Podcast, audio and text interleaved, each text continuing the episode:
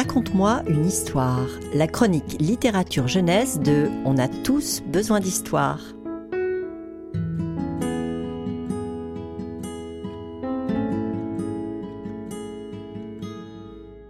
Voici un livre cartonné au titre amusant qui va nous permettre d'évoquer la littérature pour les tout petits à l'âge où on entre dans les histoires par les oreilles puisque ce sont les grands qui nous les lisent.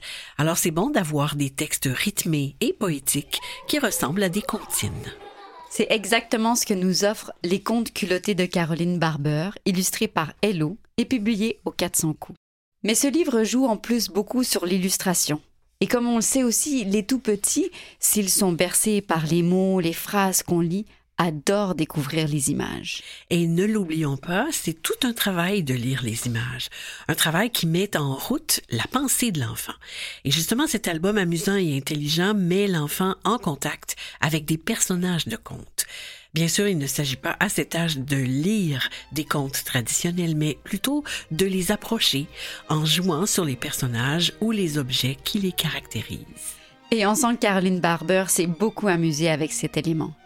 Mais sa grande astuce, c'est qu'elle imagine et propose une petite devinette autour de quelque chose qu'ont en commun tous les personnages. Devine quoi, Marie? Leur petite culotte. En poil de grand méchant loup pour le chaperon rouge. Un pagne en paille pour les trois petits cochons. Une bobette à paillettes pour la petite sirène. Un short aux poches pleines de cailloux pour pousser, etc. Et à chaque devinette, un texte amusant. Tu connais mon capuchon couleur fraise des bois? Mais mon vêtement le plus mignon, ce n'est pas celui-là.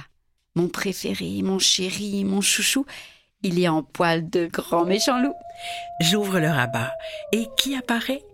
Le petit chaperon rouge vêtu d'une culotte en poil de loup avec un loup caché derrière le buisson qui la regarde. Donc sur la page de gauche, vous trouverez toujours un texte en rime et la devinette du conte. Sur la page de droite, la culotte en question avec le rabat qui permet de découvrir le personnage du conte. Les illustrations d'Hello sont dans la complicité du texte, c'est-à-dire drôles et malicieuses. Ces couleurs apportent aussi beaucoup de dynamisme et varient à chaque page. Il ajoute des petits détails, ça et là, qui dynamisent le tout. Mais il y a encore un plus.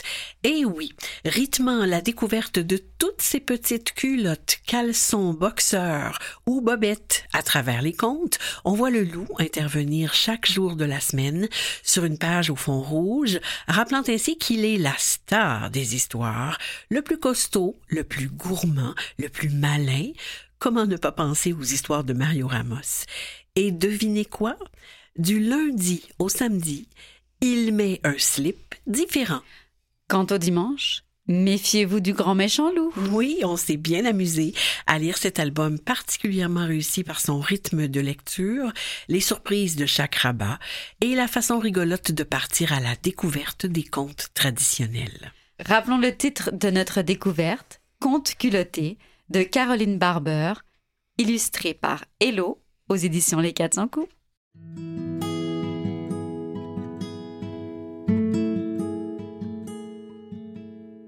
C'était Marie Lalande et Mathilde Routy.